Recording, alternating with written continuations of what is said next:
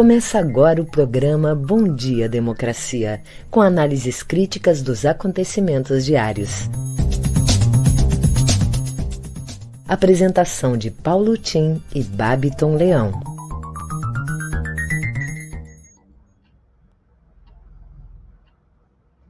Bom dia, democracia. Bom dia, democratas de todos os quadrantes do Brasil Bom dia, internautas que nos seguem. Bom dia, colegas de trabalho e convidados. Hoje, dia 6 de agosto, agosto laranja e dourado. Já expliquei por quê, mas tanta coisa a falar hoje. Esse é o mês que dói. Dói pelo frio do corpo dói pela geada sobre os campos de cultura, dói na alma pela lembrança de momentos trágicos da vida pública no país e dói, sobretudo, quando soubemos hoje que Gabriel Medina não participará das finais de surf nas Olimpíadas porque se negou a vacinar-se. Enfim, cestamos. Alívio no frio, pressão nas relações entre o executivo e o judiciário no rumo da erosão democrática. Depois que Bolsonaro disse em live ontem que está disposto a não acatar mais decisões judiciais. Fux, presidente do Supremo, suspende a reunião que deveria ter com o presidente da República e os presidentes do Senado e da Câmara. O presidente do Supremo deve deveria se deve se reunir entretanto com o Procurador-Geral da República Augusto Aras para tratar dessa crise. Ontem ele cancelou a reunião que havia sido convocada entre os chefes dos poderes depois dos ataques de Bolsonaro à corte e a ameaça de que pode agir fora da Constituição. Fux afirmou que o pressuposto do diálogo entre os poderes é o respeito mútuo entre as instituições e seus integrantes. O ministro também citou ofensas a Luiz Roberto Barroso e Alexandre de Moraes, que aceitou o pedido de inclusão do TSE para investigar o presidente Bolsonaro no inquérito das fake news. Tudo isso muito mastigado no chamado papo de política que a Rede Globo faz com jornalistas extremamente competentes e que merecem o nosso elogio pela maneira como vem se comportando nesse programa, sobretudo a Natuza Neri e a Júlia do Ailib, e que terão como convidada, tiveram como convidada nesse papo de política, Mônica Vatvoka, que chegou a ser, inclusive, ameaçada em razão das opiniões que tem dado no programa, que é o programa da Globo News às oito da noite.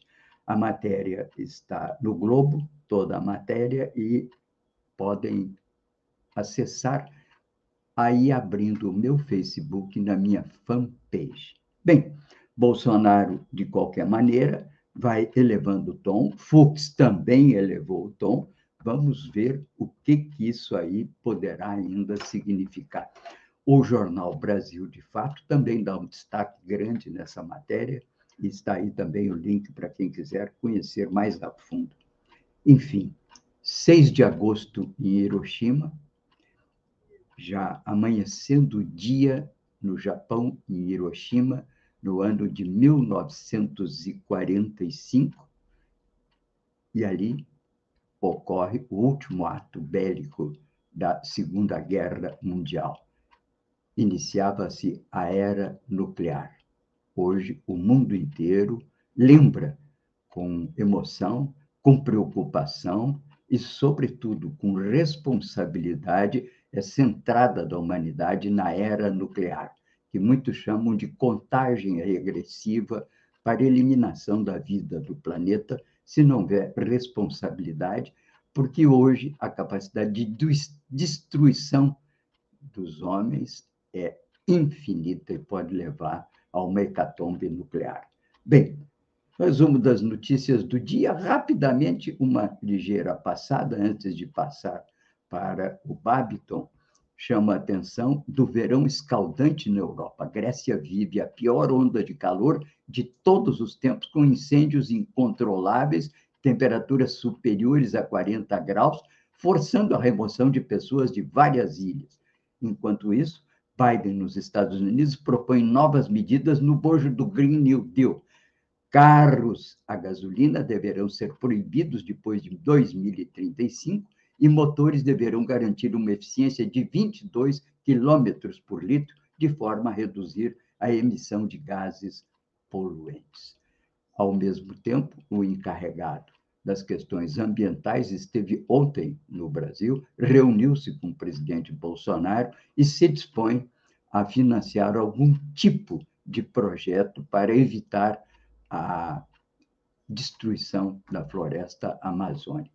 Enfim, está na ordem do dia a questão ambiental no mundo inteiro e dificilmente escaparemos dela. A discussão é saber se isso é um item da chamada pauta identitária dos movimentos sociais ou é algo que se sobrepõe naturalmente a qualquer tipo de consideração, mesmo de natureza de classe, na conjuntura que vivemos. Vamos às manchetes do dia com o Barton. Bom dia, democracia. Bom dia, Paulo Tim. E bom dia para toda a nossa audiência. Trago agora algumas das principais manchetes do dia.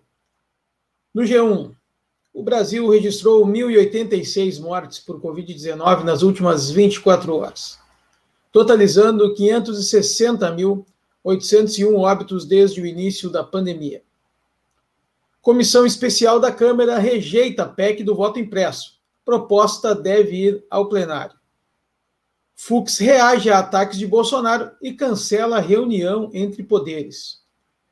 Senado aprova refis da Covid, que parcela dívidas tributárias em até 12 anos. Bolsonaro escolhe Bruno Bianco para a Advocacia Geral. STJ decide soltar suspeito de atear fogo na estátua de Borba Gato em São Paulo. CNN Brasil. Inclusão de Bolsonaro no polêmico inquérito das fake news divide juristas. Brasil recebe 1,8 milhão de vacinas da Pfizer contra a Covid-19. No Estadão, Eduardo Leite, governador do Rio Grande do Sul, busca apoio de tucanos e diz que o futuro do Brasil está em jogo. Jornal Brasil de Fato. Bolsonaro veta PL que suspendia despejos na pandemia e mantém mais de 85 mil famílias em risco. Câmara aprova PL de Bolsonaro que privatiza Correios. Folha de São Paulo. Não há evidência de fraude e urna eletrônica é segura, afirmam peritos da Polícia Federal. No nosso programa de hoje, teremos a participação do epidemiologista do programa de pós-graduação em epidemiologia da URGS, o professor Sotero, que vai tratar dos números da pandemia no mundo. A presidenta do Conselho Municipal dos Direitos da Mulher de Porto Alegre, Márcia Martins, que vem tratar dos 15 anos da Lei Maria da Penha. O advogado Oscar Plentes, que vai falar sobre os direitos das vítimas da Covid-19 e o secretário de Administração e Finanças da CUT-RS, Antônio Guntzel, que vem conversar conosco sobre o reajuste do salário mínimo regional. Em seguida, eu volto com as notícias locais. É com você, Paulo Tim. Ok, destaco nessa miríade de manchetes, né? Que o Babito, aliás, Babito, esqueci de te dar bom dia. Hoje é sexta, eu já estou nas últimas, louco por um sábado, sextando dá nisso, né? Perdão. Bem, aqui então, capa de O Globo. Fux reage a ataques do STF e cancela reunião com Bolsonaro. Capa do Estado de São Paulo. Voto impresso sofre derrota e Fux corta diálogo com Bolsonaro Capa da Folha de São Paulo. Bolsonaro diz estar chegando a hora de deixar a Constituição. Fux reage e disse também que vai chegar a hora, entre aspas, né, do ministro Alexandre de Moraes. O que, que ele quer dizer com isso? Bem, meu comentário sobre essas manchetes a respeito da tensão do Poder Executivo com o Judiciário. Até quando, Catilina, abusarás da nossa consciência? Essa pergunta ecoava no Senado romano diante da insistência presente nas catilinárias. Bem, aqui vamos aos principais podcasts do dia. O assunto do dia, 6 de agosto, que é o podcast da Globo, trata da Delta. A Delta vai adiar o fim da pandemia? Uma onda de otimismo tomou países com altas taxas de vacinação. Alguns chegaram a dizer o dia da liberdade na Grã-Bretanha, com o fim de restrições e uso de máscaras em ambientes fechados. Mas a situação mudou com um aumento expressivo no número de novos casos de Covid nas últimas semanas. E agora? Neste episódio, Natuza Neri ouve dois infectologistas, Esper Calas e Marcelo Otzuka. Ouçam o podcast da Globo hoje, tratando, portanto, dessa, desse risco, que é o risco de uma retomada do Covid com, com a variante Delta. O café da manhã do grupo Folha UOL trata de um assunto mais adjetivo, um pouco fora da agenda do dia, mas interessante. A vida na cadeia de Sérgio Cabral, o último político da Lava Jato ainda na prisão. O repórter detalha bastidores da entrevista com o ex-governador do Rio de Janeiro na penitenciária. Esses são os destaques da grande imprensa hoje, que chamam a atenção, portanto, da gravidade da tensão entre Bolsonaro, presidente da República, e o Supremo Tribunal Federal. Ele continua dizendo que não está atacando o Supremo, ele está atacando apenas as pessoas. Isso é como eu disse ontem, você dizer para o Joãozinho: eu não estou atacando a senhora, sua mãe, eu estou atacando a dona Mariazinha. Ocorre que a dona Mariazinha é a mãe do Joãozinho com quem ele está falando. Portanto, não existe isso, é um, é, uma, é, um, é um sofisma com o qual o presidente, como sempre, tergiversa. Né? Bem, a comissão da Câmara ontem rejeitou a PEC do voto impresso. Foi uma derrota para o governo. E, como dissemos, o Fux vai se reunir com Augusto Aras na tentativa de criar um tampão nessa crise já bastante aberta, uma fratura exposta nessas relações. A privatização dos Correios é aprovada na Câmara. Veja como fica o projeto. Essas são notícias importantes. Importante se dizer que a questão dos Correios tem variado muito. No, nos Estados Unidos, o Correio até hoje é provavelmente a maior empresa estatal e trabalha razoavelmente bem. Em outros casos, na Alemanha, houve a privatização, segundo analistas, com bons resultados. Aqui no Brasil, a consequência maior que teremos que áreas é, de, de, de difícil acesso, incluindo aí as áreas dominadas pelo crime organizado, certamente não terão mais serviços de correio. Bem, aqui também o Ministério da Saúde nega a morte de crianças Yanomami por Covid. Bem, também reprovada no antidoping Tandara, que desfalca o vôlei nas Olimpíadas de Tóquio. E o canoísta Isaquias avança. O YouTube mostra como denunciar ataques de ódio na web.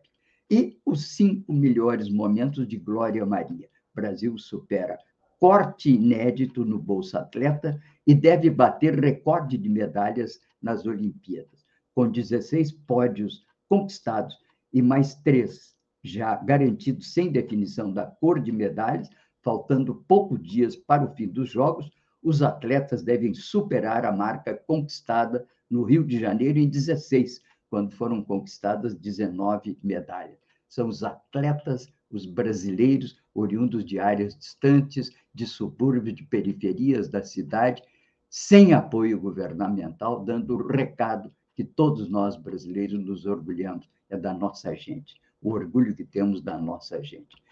Bem, pela primeira vez na história do programa Atletas, chama atenção, o orçamento teve um corte grande, diminuiu o valor em 20%. Chama atenção também de uma matéria que sempre nos interessa: Petrobras. Petrobras abandonou a missão de induzir crescimento e, inclusive, paga agora gordos, gordos dividendos aos acionistas. Mas a Petrobras existe para atender os acionistas ou para cumprir um papel vetorial como indutora de investimentos que já não faz no desenvolvimento brasileiro. Continuo aqui defendendo que empresas como Petrobras não deviam nem ser sociedade mista, anônima, deveriam ser empresas públicas, voltadas como vetor do desenvolvimento brasileiro. Vamos, portanto, ao boletim Coronavírus com o professor Sotero, porque senão eu vou me irritando e daqui a pouco já estou dizendo que não deu. Vamos lá ver o boletim.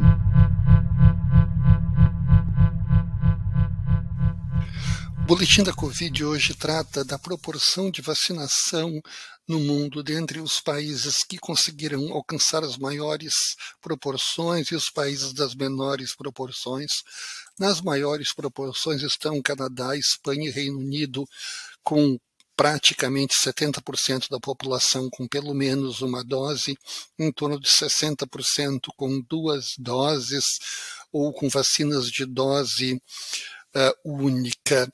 Uh, chama a atenção nesse quadro a Polônia, com uma proporção de vacinação de doses completas bastante alta e uh, uma cobertura total relativamente pequena, perto dos 50%, comparado com o que os outros países alcançaram na diferença de primeira e segunda dose. Na América Latina, temos o Uruguai e o Chile com as maiores coberturas de primeira dose, acima de 70%, e as doses completas acima de 60%. Chama a atenção a Argentina com a primeira dose em torno de 55%, mas segunda dose numa cobertura bem menor. Brasil praticamente 50%, com 20% de vacinação completa. Uh, Paraguai com também pequena uh, cobertura completa, e o Peru, dentro desses países listados com a menor cobertura, tanto de primeira quanto de segunda dose.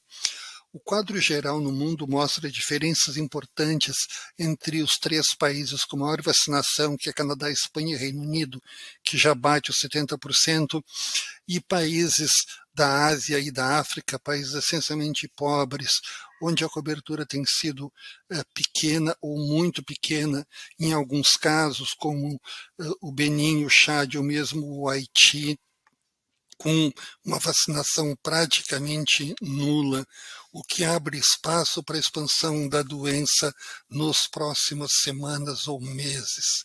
Esse foi o boletim da Covid de hoje.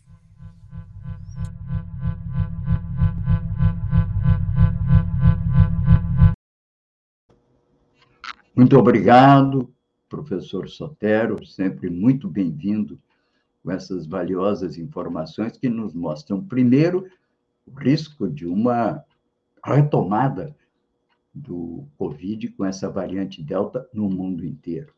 E, por outro, essa assimetria da capacidade de intervenção governamental para dar um basta a essa pandemia. Por um lado, os países mais desenvolvidos, não é por acaso, Espanha, Reino Unido, Reino Unido e Canadá têm as mais altas taxas de vacinação. Aqui no Brasil, eu, eu enquanto África e Ásia, é, índices irrisórios de vacinação, com o risco de muitas mortes ainda pela frente desses países. Aqui no Brasil, 20% de vacinação total nos dá um total aí, em torno de 40, 44 milhões de brasileiros imunizados, mais os 20 milhões que contraíram a doença. Então, temos aí em torno de 64, 65 milhões de brasileiros relativamente imunizados, porque a vacina ou o fato de ter contraído a doença não garante que não se tenha uma nova reinfecção. Ora, isso significa que nós estamos ainda muito abaixo do que precisaríamos para poder dormir tranquilos, entende, com relação ao avanço da doença. É um número relativamente baixo.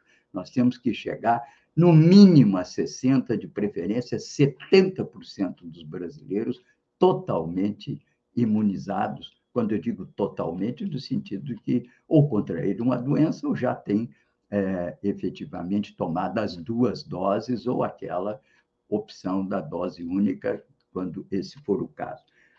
Bom, estamos aqui no nosso programa Bom Dia Democracia, uma parceria do Comitê em Defesa da Democracia com o Jornal Brasil de Fato e Rede Soberania, com apoio da CUT Rio Grande do Sul e a Durg Sindical.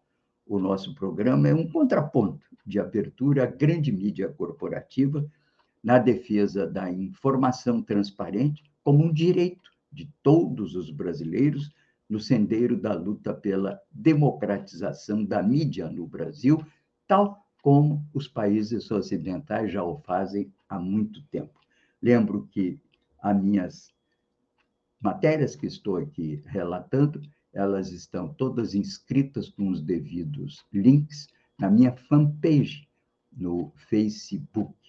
Eu aqui todos os dias trago essas referências e as deixo registradas para aqueles que desejam conhecer um pouco mais sobre a fundo essas matérias. E eu conto aqui com o apoio do meu valoroso amigo, produtor desse programa, o radialista Babiton Leão. Bem, queria chamar a atenção, antes de escutarmos aqui as notícias locais, do artigo do dia que selecionei hoje para os nossos companheiros do comitê e também aqueles que estão interessados, que podem mandar o seu e-mail para a nossa produção e, com o maior prazer, eu enviarei todo dia a nossa newsletter que contempla, além do resumo de notícias, principal acontecimentos do dia e referências para o aprofundamento de leituras, contém sempre também um artigo que eu selecione que tenha a ver com a conjuntura. Hoje dei um destaque a um artigo de Pepe Escobar, que é um jornalista internacional consagrado e que chama atenção no seu título. Requiem por um império, um império, uma antevisão. Agora, diz ele, é o início de um admirável mundo novo. Esse mundo novo, segundo ele, é o mundo do deslocamento do eixo econômico, político, geoestratégico do Atlântico, onde viceja há cinco séculos a civilização ocidental para o corredor da seda, velho, velha rota da seda dominada pela Índia e que está sendo reanimada novamente, graças a grandes investimentos feitos pelo governo chinês, atravessando vários países até chegar no coração da Europa Ocidental. Isso vai trazer uma mudança muito grande no equilíbrio de forças mundiais e os Estados Unidos se, força, se esforça para fortalecer a capacidade de competição com esse sistema. Vale dizer que não temos aqui hoje no mundo, e o próprio Escobar chama atenção, como também José Luiz Fiore, que tem se dedicado a essas matérias, não há um confronto de luta ideológica com perspectivas bélicas no curto prazo, como era na Guerra Fria. A China vai com muita calma ao pote, com cinco milênios de paciência acumulada, muitas vezes cansando-se dos ataques americanos. Mas, nesse processo de deslocamento do eixo, provável eixo civilizatório do Atlântico para a antiga rota da, cesa, da, da seda, nós vamos ter uma situação de competição econômica entre dois sistemas, no qual parece que a China vai levando vantagem. E ela conta com alguns apoios que vão se transformando em apoios fundamentais, como é o caso da Rússia e do Irã. Com isso, fechando, portanto, um grande arco de geoestratégico em sua própria defesa. No caso da Europa, a Europa está como o marisco né, entre o mar e o rochedo. A Europa Ocidental, sempre aliada dos Estados Unidos, encara com preocupação, e, sobretudo, a Alemanha, que é o país central dentro da Europa Ocidental, ainda vê com muita cautela uma adesão incondicional aos Estados Unidos. Talvez procure aí um campo intermediário de negociação para evitar, inclusive, um confronto entre as duas forças. Isso é o que trata o Pepe Escobar, como tem tratado também José Luiz Fiore em vários artigos sobre a geopolítica contemporânea. Importante que a gente veja onde é que nós estamos metidos nisso aí. A nossa posição é delicada porque estamos no quintal da América, precisamente uma área que tende a entrar em processo de obsolescência tecnológica e de perda de capacidade hegemônica. Vamos, então, às notícias locais, que são as que realmente nos tocam mais de perto. Dizia Hélio Beltrão, um velho ministro do planejamento, né, o Bartol, ninguém mora na União, todo mundo mora no município. E fico eu aqui com notícias internacionais, como se morássemos na geopolítica mundial. Vamos às notícias locais. Vamos lá, Paulo Tim, trazendo as notícias locais aqui do Matinal. Prefeitura irá questionar alerta do governo. Fiocruz aponta possível elevação de casos de síndrome respiratória aguda grave. A Prefeitura informou que irá questionar o gabinete de crise sobre a emissão de um alerta do sistema 3As à região da capital. Para o secretário extraordinário para enfrentamento da Covid-19, César Subach, o período analisado pelo gabinete de crise, de 24 de julho a 3 de agosto, foi marcado por muito frio no Rio Grande do Sul. Ele acredita que há excesso de zelo. O comitê estadual embasou o alerta nas novas hospitalizações, que passaram de 6,9 para 12,9 a cada 100 mil habitantes. O boletim Infogripe da Fiocruz acabou por respaldar o governo do estado, o estudo apontou Porto Alegre como uma das seis capitais com tendências de crescimento de casos de síndrome respiratória aguda grave no longo prazo. Porto Alegre também apresentou sinal moderado na tendência de curto prazo. Nos próximos dias, será possível confirmar se o estado está diante de uma eventual nova onda de infecções impulsionada pela variante Delta ou de uma variação pontual, segundo explica a reportagem de GZH. Documento pede investigação de indícios de irregularidades na privatização da Corsã. Um documento que menciona 14 supostas irregularidades no processo de privatização da Corsã foi enviado ao Tribunal de Contas do Estado. O deputado estadual Jefferson Fernandes, PT, responsável pelo envio, considera que a iniciativa do governo estadual é assodada e atrapalhada. Fernandes, que no documento solicita a investigação desses indícios, mencionou a contratação de advogados, que teriam a função de produzir pareceres favoráveis a aditivos em projetos de saneamento, e ainda a existência de um ex-servidor da Corsã que teria ocupado um cargo de comissão e gravado para si informações estratégicas da companhia. Durante esta semana, a FAMURS e o Piratini organizaram encontros para tirar dúvidas sobre a privatização da empresa. Um texto com recomendações deve ser elaborado e entregue ao Eduardo Leite, antes que a matéria seja votada na Assembleia Legislativa. A maioria da bancada gaúcha avaliza a privatização dos Correios. Os Correios estão em processo de privatização. Ontem, o plenário da Câmara aprovou o projeto por 286 votos favoráveis e 173 contrários, e duas abstenções. A maioria da bancada gaúcha votou a favor, Defensores deste processo veem a empresa demasiadamente burocratizada, além de atacarem a qualidade do serviço. Já quem foi contra alega que os Correios atendem a todos os 5.500 municípios brasileiros e dá lucro. Após os destaques serem derrubados, o texto segue para o Senado. Bom, hoje, sexta-feira, Tim, é dia de debate de conjuntura aqui na rede, os debates do Comitê em Defesa da Democracia e do Estado Democrático de Direito. Hoje temos debate de conjuntura política para discutir reformas políticas em curso, aperfeiçoamento democrático ou avanço autoritário. Para debater o assunto, estarão presentes o deputado federal do PT no Rio Grande do Sul, Henrique Fontana, o historiador, cientista político e professor da Universidade de Brasília, Fernando Horta, e advogada assessora do Senado Federal e membro da direção da Associação Brasileira de Juristas pela Democracia, Tânia de Oliveira. É, a mediação do debate será da Andréa Sommer, jornalista, e, claro, o Benedito Tadeu César, o cientista político, também estará presente.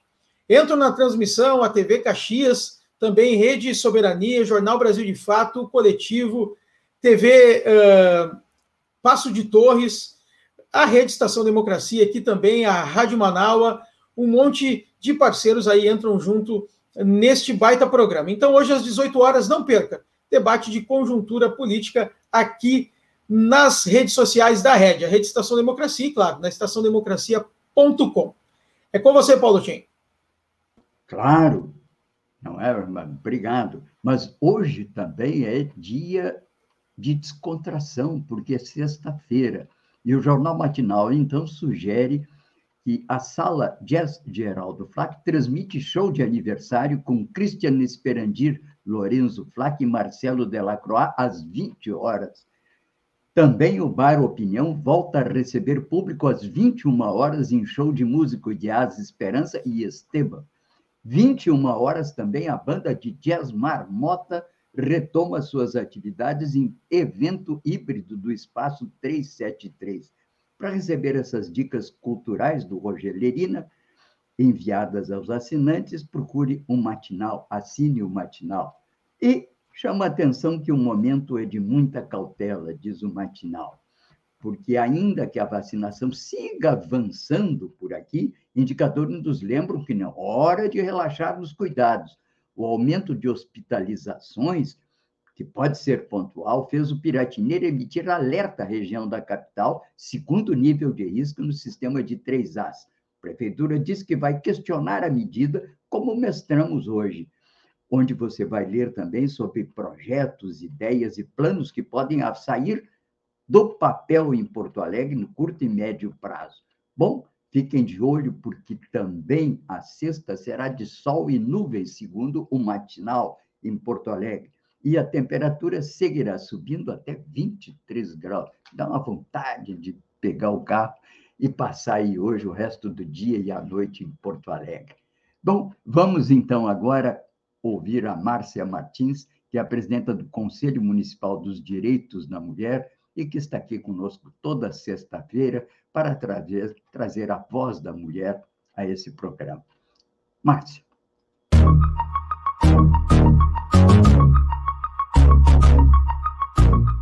Bom dia, democracia. A Lei Maria da Penha, que criou mecanismos importantes para coibir a violência doméstica e familiar contra a mulher, completa 15 anos no sábado, 7 de agosto. Considerada pela ONU como uma das três leis mais avançadas do mundo sobre o tema, as principais inovações são medidas protetivas de urgência para as vítimas, proibição ou restrição do uso de arma pelo agressor, afastamento da casa da agredida e restrição ou suspensão de visitas aos dependentes menores. Importante lembrar que antes da entrada em vigor dessa lei, a violência doméstica e familiar contra a mulher era tratada como crime de menor potencial ofensivo e as penas geralmente se reduziam ao pagamento de cestas básicas ou trabalhos comunitários. A violência de gênero se manifesta no trabalho, na escola, na universidade, nos espaços políticos, sindicais e nas ruas. Mas é no, o doméstico que apresenta um risco maior às mulheres.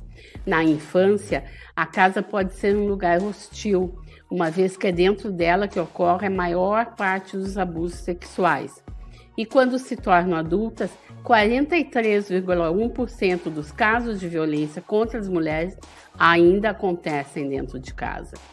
A cearense Maria da Penha é uma sobrevivente da violência doméstica e travou uma luta por proteção e punição ao seu agressor.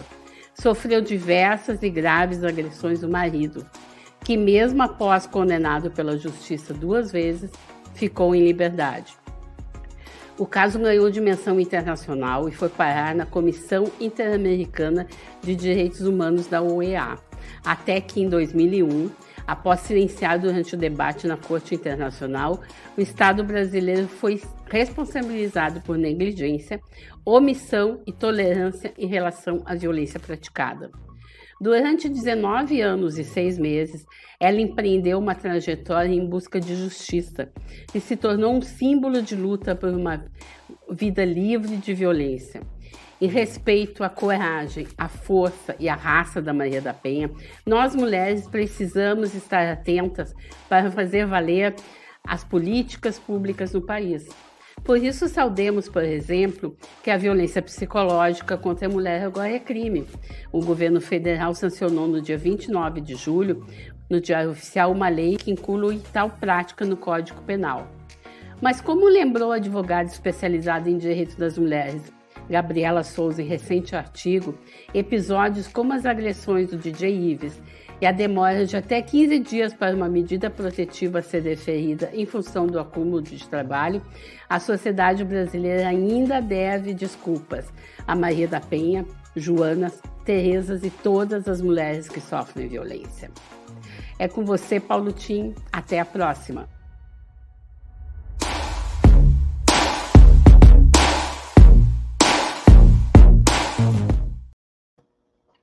Ok, Márcia, muito obrigado. Sempre muito importante escutar a voz do Conselho Municipal dos Direitos da Mulher através da nossa companheira Márcia.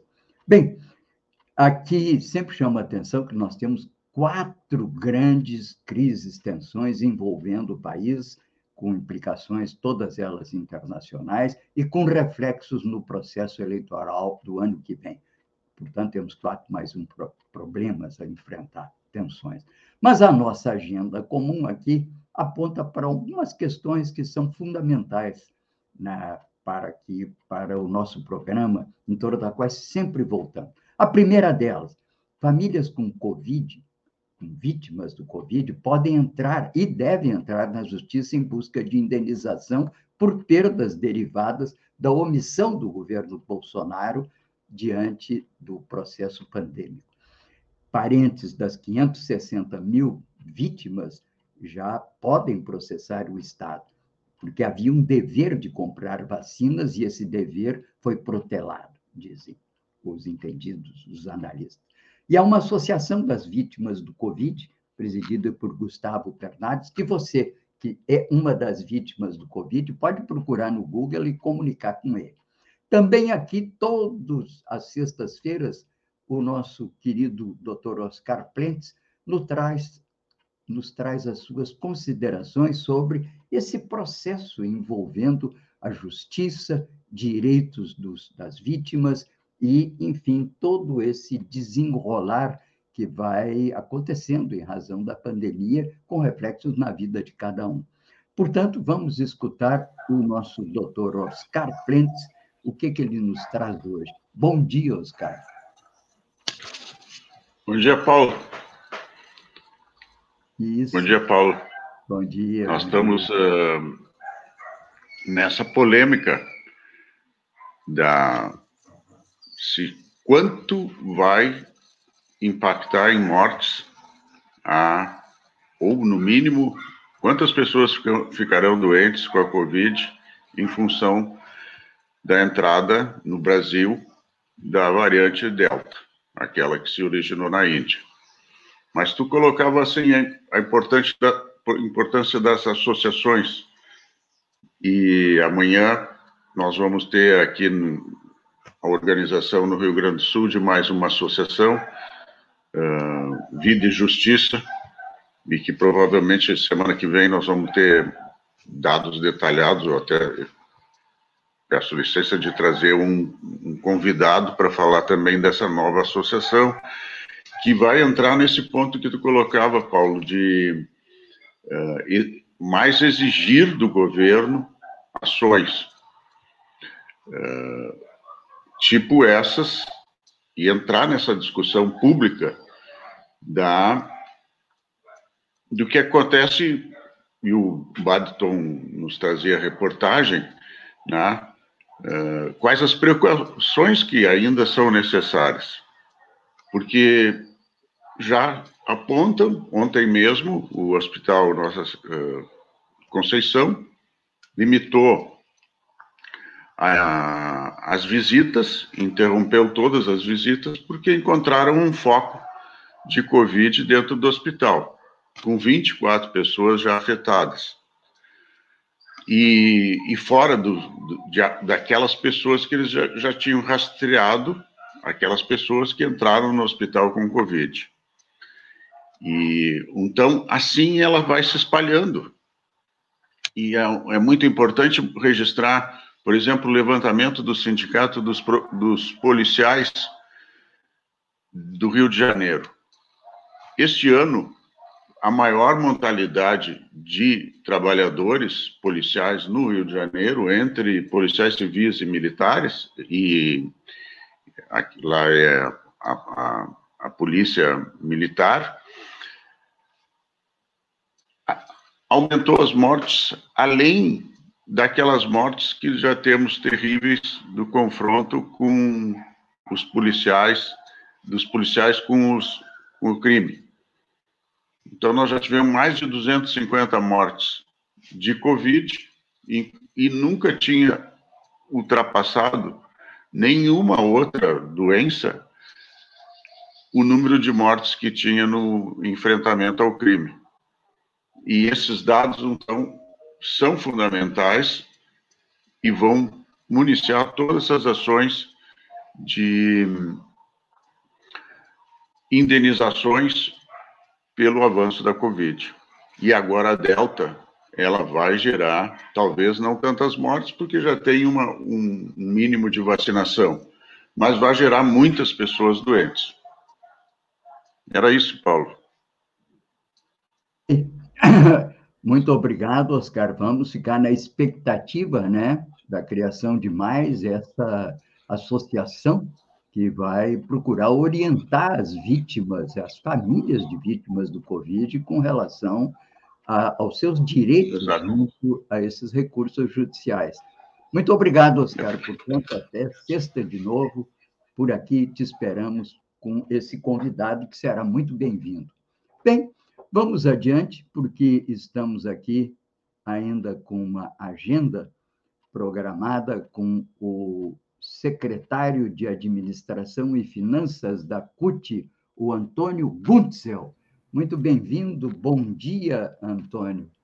Vamos dia. ver o que, que o nosso secretário de Administração e Finanças da CUT nos traz nessa manhã em que nós todos recordamos com pesar né, o fato de que a primeira bomba atômica era é, lançada sobre Hiroshima, deixando lá quase 100 mil mortos num assentado. Então, hoje é um dia que nós todos refletimos muito sobre essas questões né, ligadas a, a questão nuclear, a tensões, a problemas derivados disso na vida cotidiana, problemas da nossa vida no mundo do trabalho, né?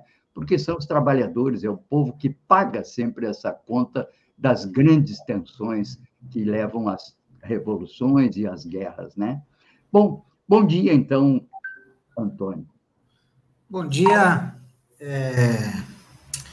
Realmente são datas tristes, na história da humanidade, mas que a gente não pode esquecer porque a gente sonha que isso não para isso não se repetir, né?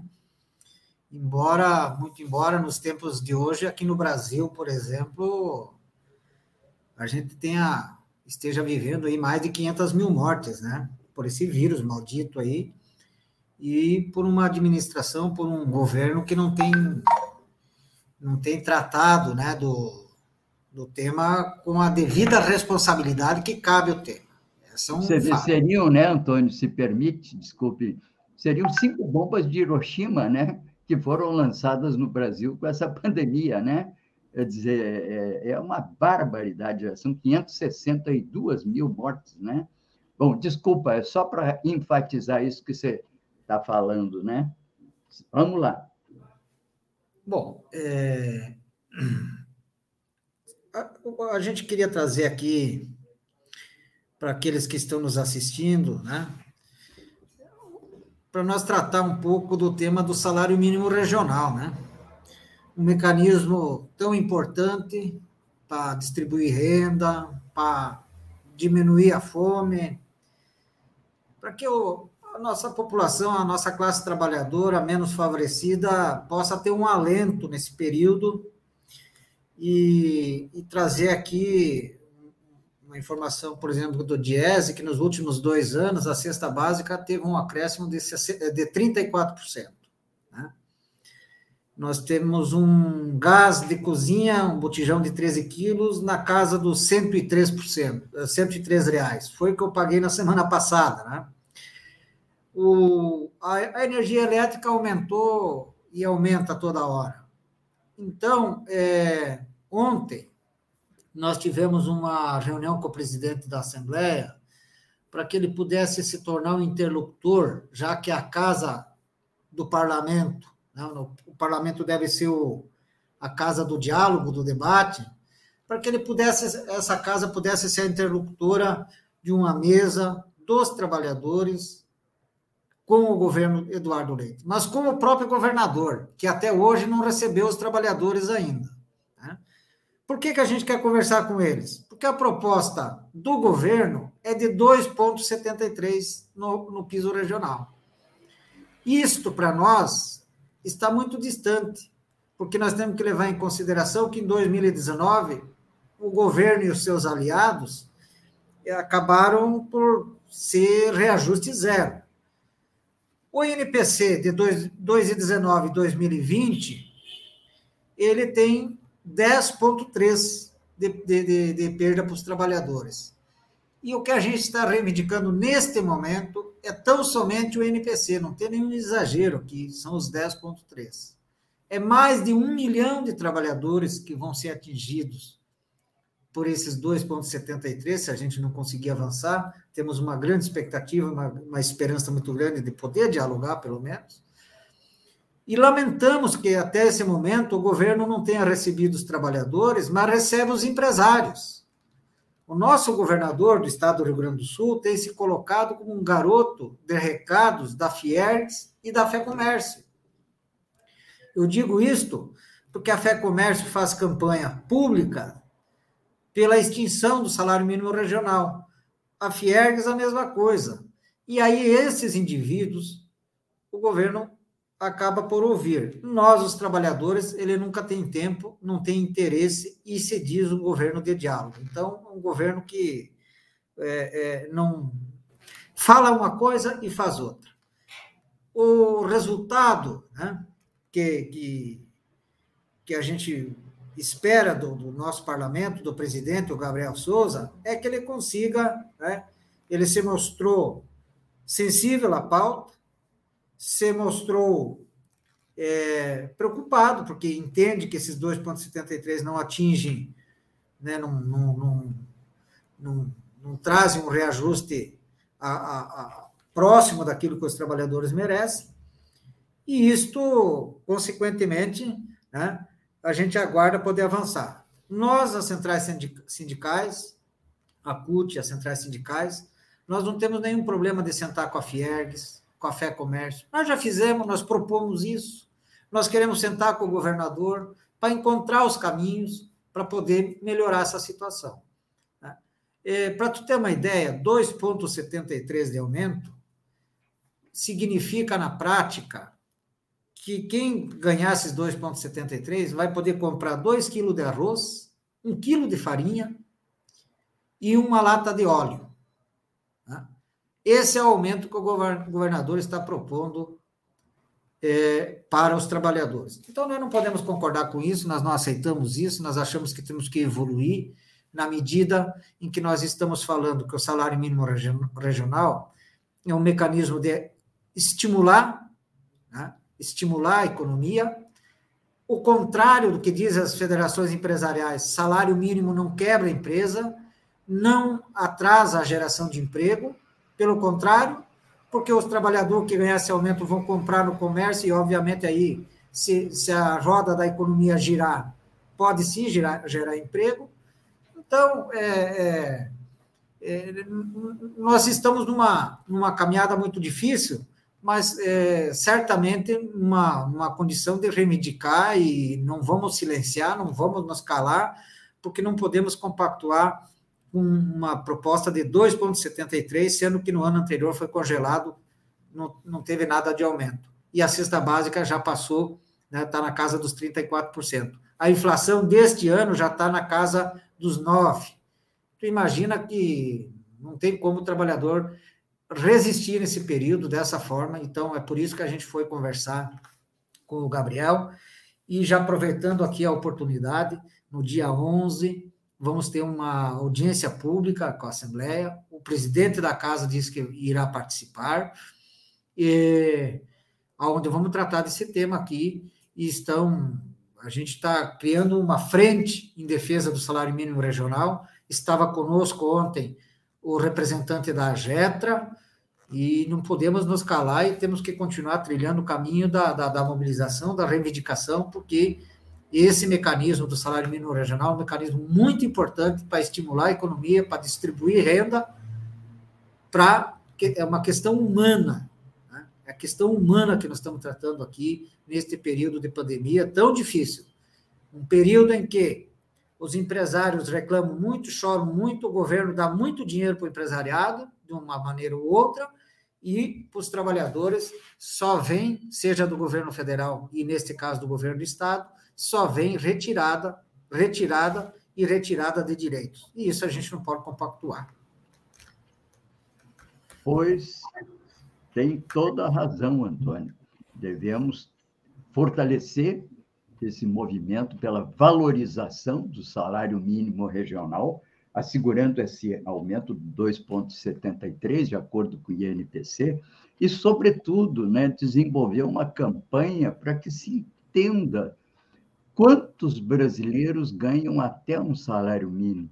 Eu andei fazendo umas contas e me dei, tenho divulgado isso, que são 100 milhões de brasileiros que ganham até um salário mínimo.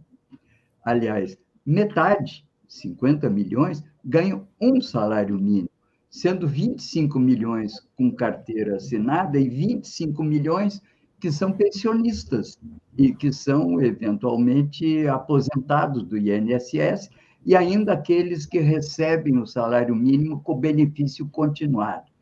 Bem, e 50 milhões ganham até meio salário mínimo. E aí estão os 15 milhões que andam aí na miséria absoluta.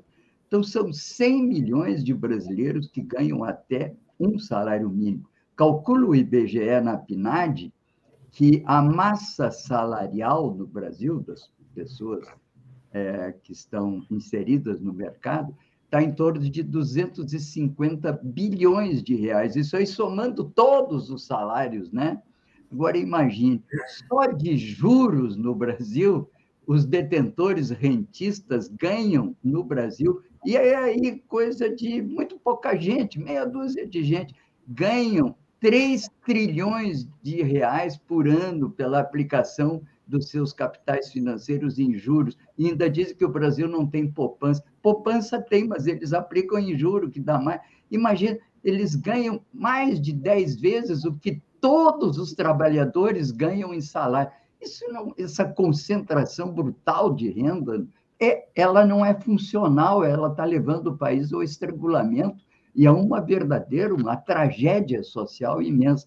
Toda a solidariedade, ontem eu sei que vocês fizeram nesse encontro uma manifestação também, Brasil de Fato tem uma matéria sobre isso, recomendo que todos leiam, e vamos fortalecer, criar, inclusive, comissões de defesa do salário mínimo, do salário mínimo regional. Havia um, um senador, isso lá na época do Fernando Henrique Cardoso, ele queria fazer uma lei porque o salário mínimo ficasse em 100 dólares. Ora, na época do Lula ficou em 300, agora já minguou de novo, né? Porque gradualmente o salário mínimo está. Os salários estão perdendo com a inflação, não tem gatilho.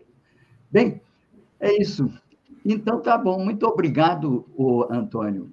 Aguardamos sempre aqui, toda sexta-feira, que vocês compareçam, tragam uma mensagem da CUT que se refira à defesa dos interesses dos trabalhadores. Sempre bem-vindo. Muito obrigado, Antônio. A gente que agradece a oportunidade, certamente é, esse programa pode nos ajudar a convocar as pessoas a estarem participando da, da, da audiência pública no dia 11, às 9 horas da manhã, né? porque é importante as pessoas saber daquilo que o parlamento também trata, né? Não é. Tem muita gente que gosta de falar, que falam demonizando a política, mas temos alguns representantes que estão ali com interesse social. A política social, tanto no, no governo federal quanto no governo do estado, foi jogada de canto. Interessa os grandes e o povo passando fome. Basta a gente olhar ao nosso redor. Então, agradeço a oportunidade, desejo a todos um bom dia e estamos sempre à disposição. Muito obrigado. Nosso abraço fraterno e solidário com a CUT. Bom, vamos, enfim, adiante. Chama aqui a atenção das Olimpíadas. E a seleção brasileira de vôlei tem uma grande, teve um grande desfalque.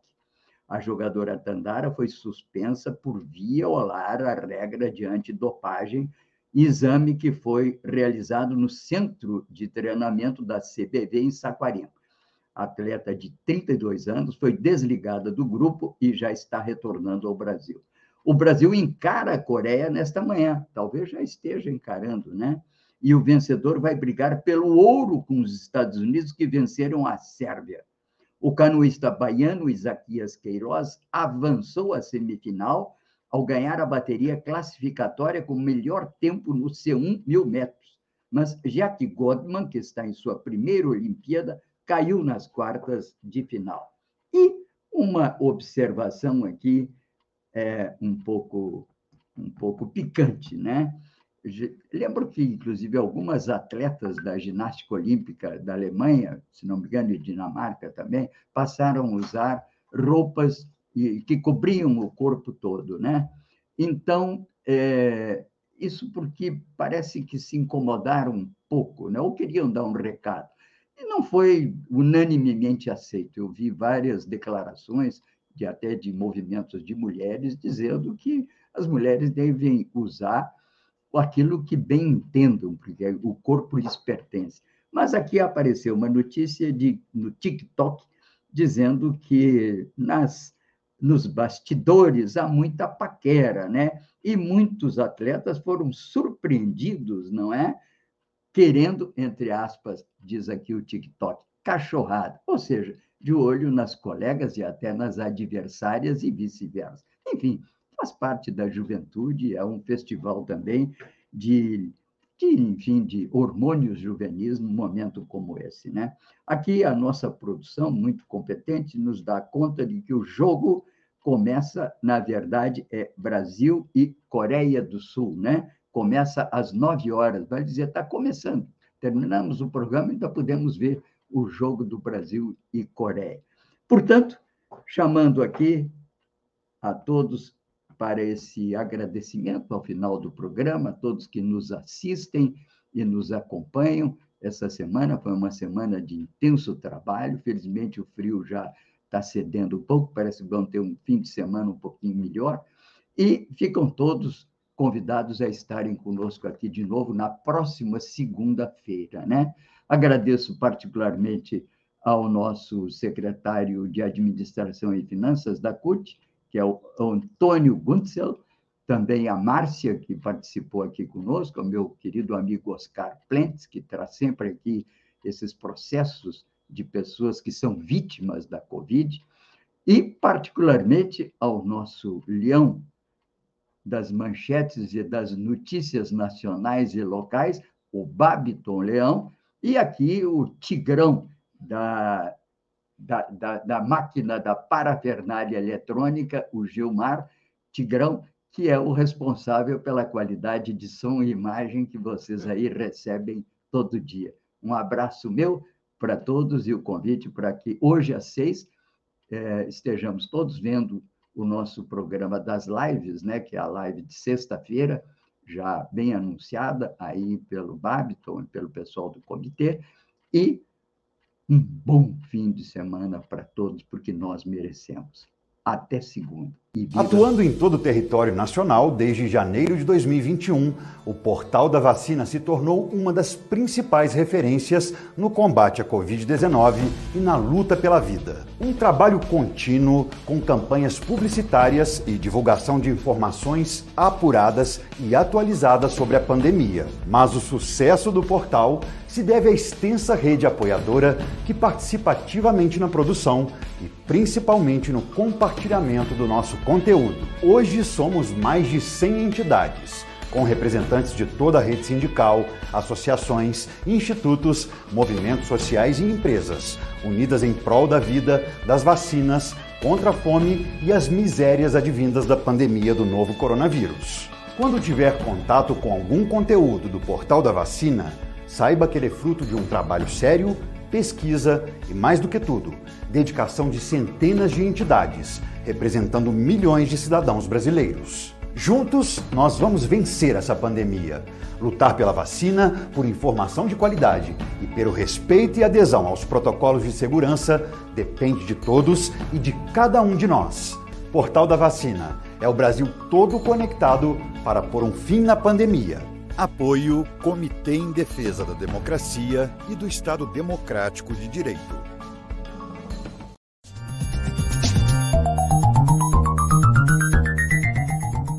Este foi o programa Bom Dia Democracia.